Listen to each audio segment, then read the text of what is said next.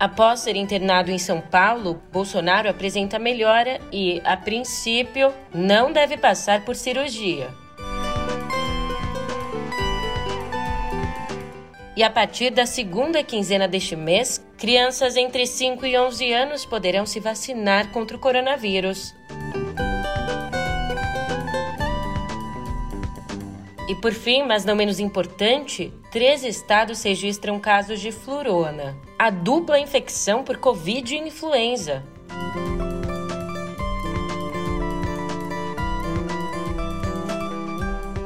Um ótimo de uma ótima tarde, uma ótima noite para você. Eu sou a Julia Keck e vem cá, como é que você tá, hein? A gente começa a nossa terça-feira conversando sobre o estado de saúde do presidente Jair Bolsonaro, que foi internado ontem em São Paulo. A partir de agora, essa e outras informações no pé do ouvido.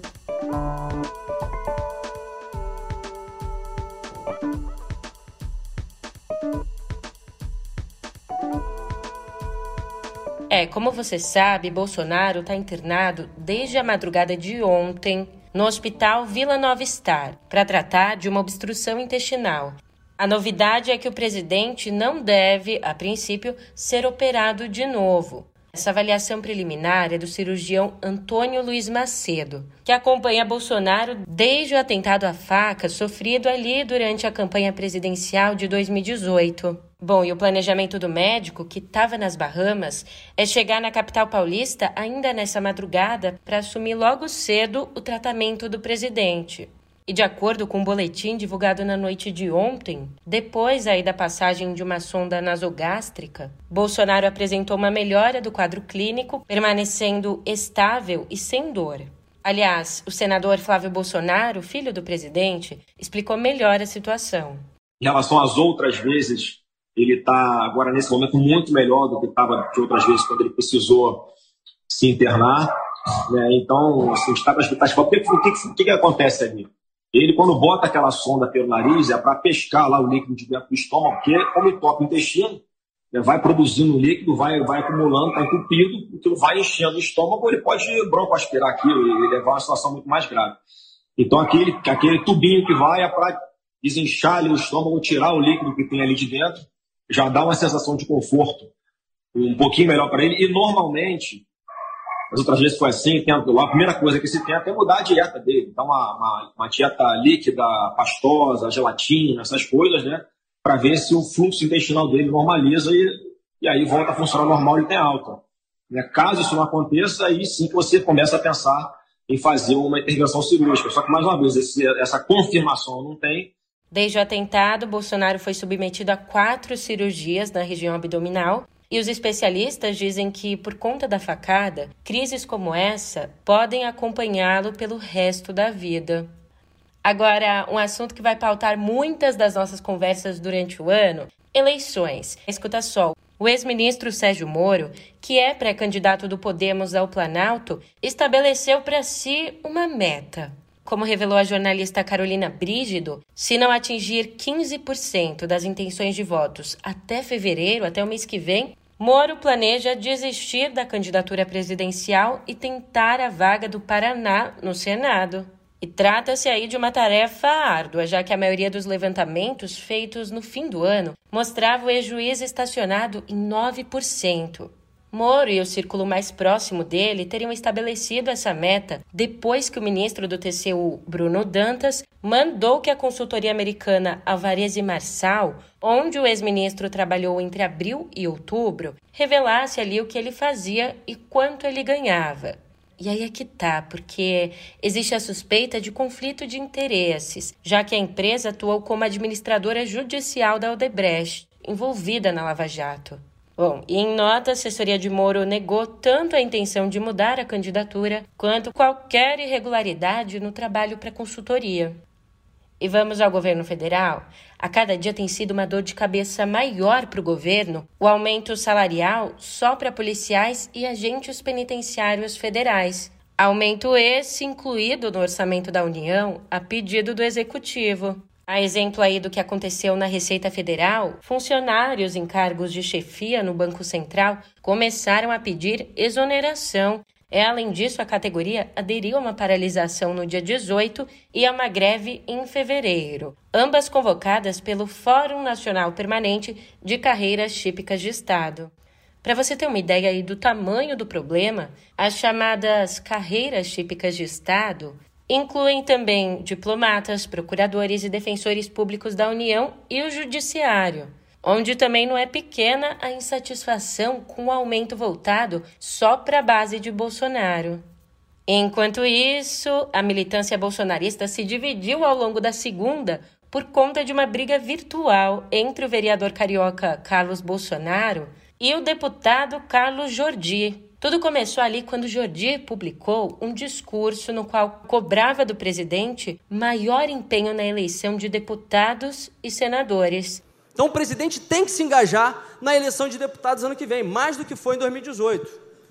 E assim sanarmos esse problema do pluripartidarismo político, do presidencialismo de coalizão. A médio prazo, isso, a médio e o curto prazo. E na eleição de Senado? Na eleição de Senado também é muito importante. Por quê? Se nós temos uma bancada hoje, o Senado hoje não tem base. Nós não temos base no Senado Federal. Não tem.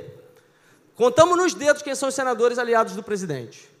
Agora, desde o momento que tivermos mais senadores lá, tivermos um senador nosso para que a gente possa elegê-lo presidente do Senado, aí acaba essa bagunça toda do STF. Daí o 02 reagiu, questionando: Ainda tenho que ouvir isso?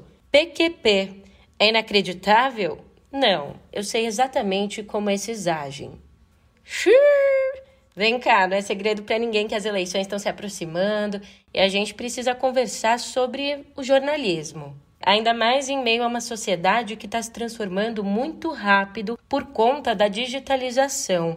Esse é um processo confuso. O mundo no qual vivemos entre o final da Primeira Guerra e até ainda pouco deixou de existir. E esse mundo que está sendo construído ainda não se formou e há uma cobrança maior do público por transparência dos jornalistas. Aí é evidente que uma nova maneira de se relacionar é necessária. E no ano eleitoral, é bom a gente começar essa conversa com o Pedro Doria no novo episódio do Ponto de Partida. Mas meu trabalho é levar informação, é tentar ajudar a compreender. Meu trabalho não é sugerir voto, muito menos fazer propaganda. Temos um ano longo pela frente. Como ano de eleição é ano de compromissos, esse é o compromisso que eu tenho com vocês: independência. Não estarei em momento algum a serviço de nenhuma campanha, de nenhum grupo político. E olha, só uma coisa me ofende. Quem me lendo ou me assistindo acha que existe a mínima hipótese de eu ter um dia votado em quem defende tortura, ditadura ou morte lá no YouTube do Meio.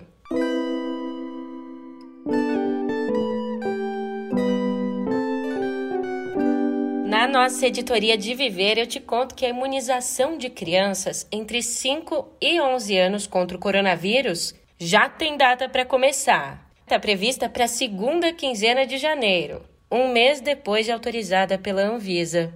Ontem, o ministro da Saúde, Marcelo Queiroga, disse que esse é o prazo para a chegada das vacinas da Pfizer para esse público.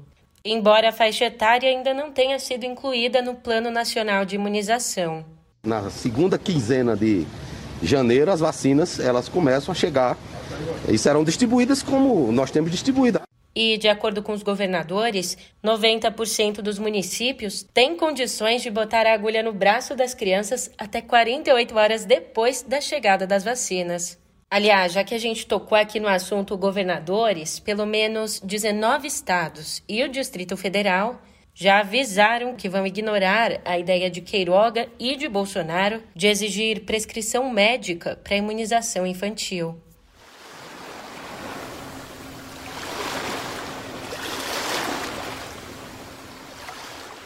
E depois aí de muita infecção e muita polêmica, as companhias que operam cruzeiros marítimos no Brasil decidiram suspender as atividades até o próximo dia 21. Mas tem um adendo aí porque as embarcações que já estão no mar vão sim concluir os itinerários. Com apoio de especialistas, a Anvisa já havia recomendado a suspensão da temporada de cruzeiros, apesar aí da reação das empresas. Não, mas por que suspender? Olha, como explica o sanitarista Sérgio Zanetta, esse tipo de passeio num ambiente fechado com milhares de pessoas é uma armadilha para a transmissão do coronavírus. Já na contramão da Anvisa e dos cientistas, o ministro do Turismo, Gilson Machado, defendeu o afrouxamento das regras para permitir a retomada dos cruzeiros. Ele considera que as autoridades sanitárias deveriam levar em consideração as indicações de que a variante Omicron, responsável pela atual onda do coronavírus, causa sintomas mais brandos. E além aí dos cruzeiros, a gente não pode se esquecer de uma outra polêmica que vem marcando a nossa conversa: o carnaval. Capitais como Salvador, Belo Horizonte e Fortaleza cancelaram até os desfiles de blocos, mantidos em São Paulo. No Rio, como conta Anselmo Góes, a Associação de Blocos se reúne hoje com a Prefeitura para decidir a festa e se reúne aí sob pressão da Ambev, que patrocina a folia.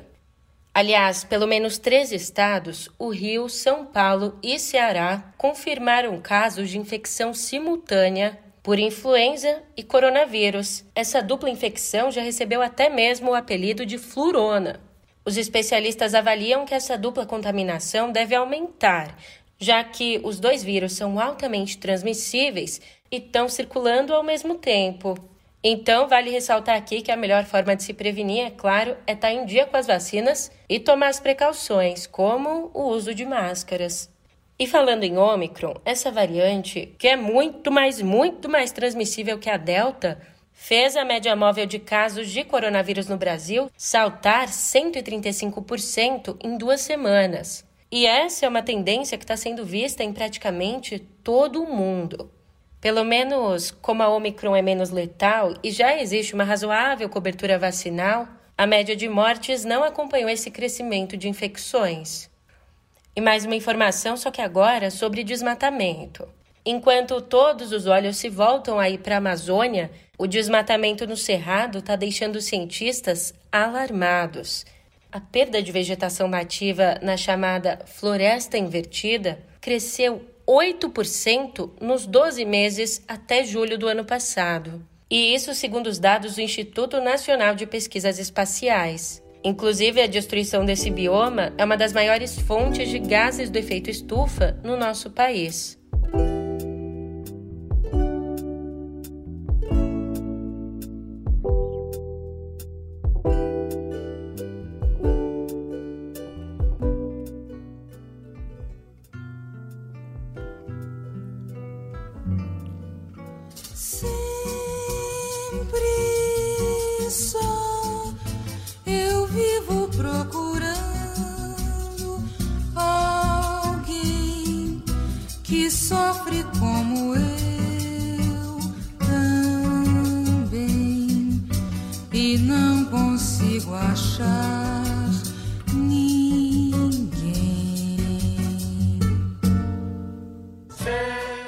Para o jornalista Nelson Mota, a MPB, tal como ficou conhecida, tem um marco zero, o seminal Nara, de 1964, no qual Nara Leão, nome umbilicalmente ligado à bossa nova, emprestou a afinação perfeita, que é só dela, a sambas clássicos como O Sol Nascerá, de Cartola, e Luz Negra, de Nelson Cavaquinho.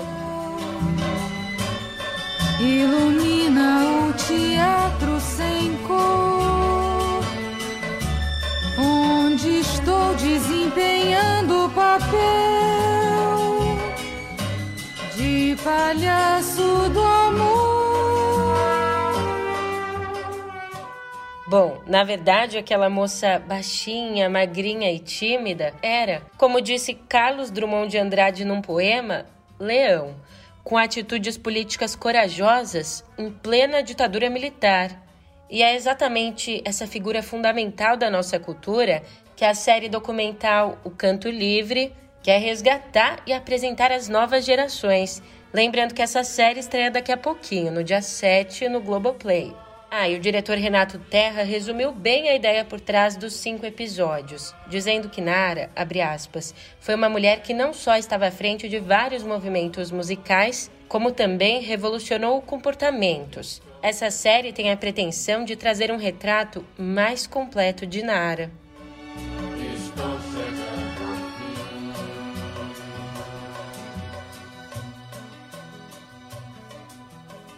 Enquanto algumas produções saem do forno, outras voltam para a cozinha para acertar alguns errinhos.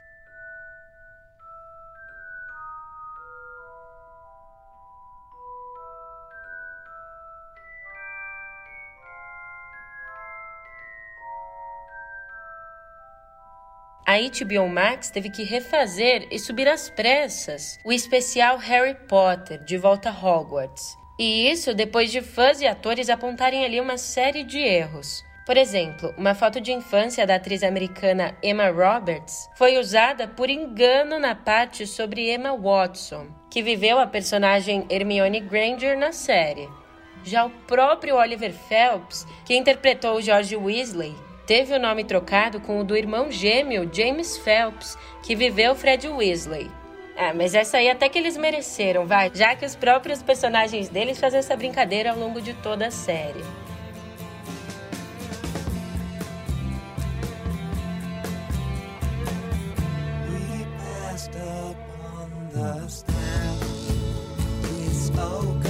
his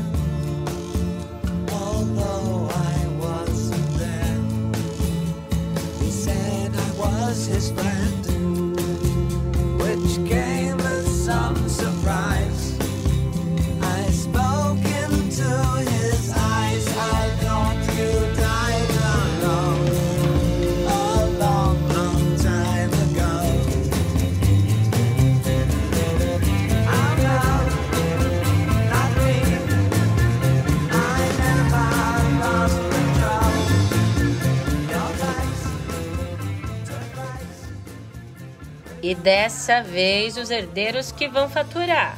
É o catálogo do cantor e compositor britânico David Bowie foi vendido para Warner Chappell Music por, segundo fontes ligadas à transação, 250 milhões de dólares, que equivale a mais ou menos 1 bilhão e 400 milhões de reais.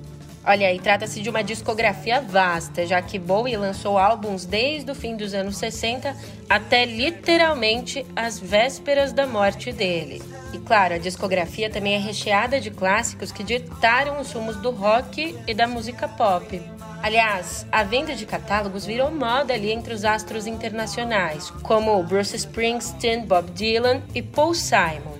Só que, diferente de Bowie, esses ainda vão poder desfrutar da fortuna gerada pelo talento.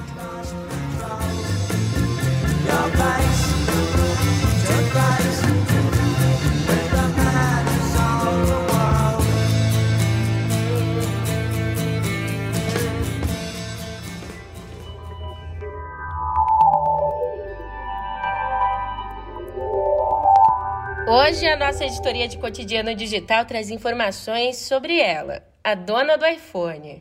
É isso porque a Apple já começou 2022 assim, batendo recorde na primeira semana do ano. Ontem, a Apple se tornou a primeira empresa de capital aberto a atingir a marca dos 3 trilhões de dólares em valor de mercado. Aliás, esse valor mantém com a companhia o título de empresa mais valiosa do mundo. Lá em 2018, a Big Tech havia quebrado o recorde de um trilhão de dólares. E depois, lá em agosto de 2020, quebrou mais um. Quebrou então o recorde de 2 trilhões de dólares. Aí, ah, uma observação: a atual marca foi atingida apesar da escassez global de chips, que permanece sendo um problema para a Apple, prejudicando inclusive a entrega de novos modelos de iPhone. E no ano passado, a Apple também foi destaque no nicho da tecnologia, que encerrou o ano com ganhos positivos em capitalização. Entre as empresas que tiveram um bom desempenho fiscal no ano passado estão a Alphabet, que é a dona do Google, a Amazon e a Meta. Somando aí os ganhos de todas as empresas, o setor teve um salto anual de 2 trilhões e 450 milhões de dólares, ou seja, quase 14 trilhões de reais Nossa, é dinheiro demais, ó. Até rimou, não foi de propósito. Ah, falando nisso, dizem por aí que tempo é dinheiro. E como nosso noticiário já chegou ao fim, eu não vou mais ficar aqui tomando teu tempo, mas amanhã eu te encontro por aqui com notícias novinhas em folha. Até lá!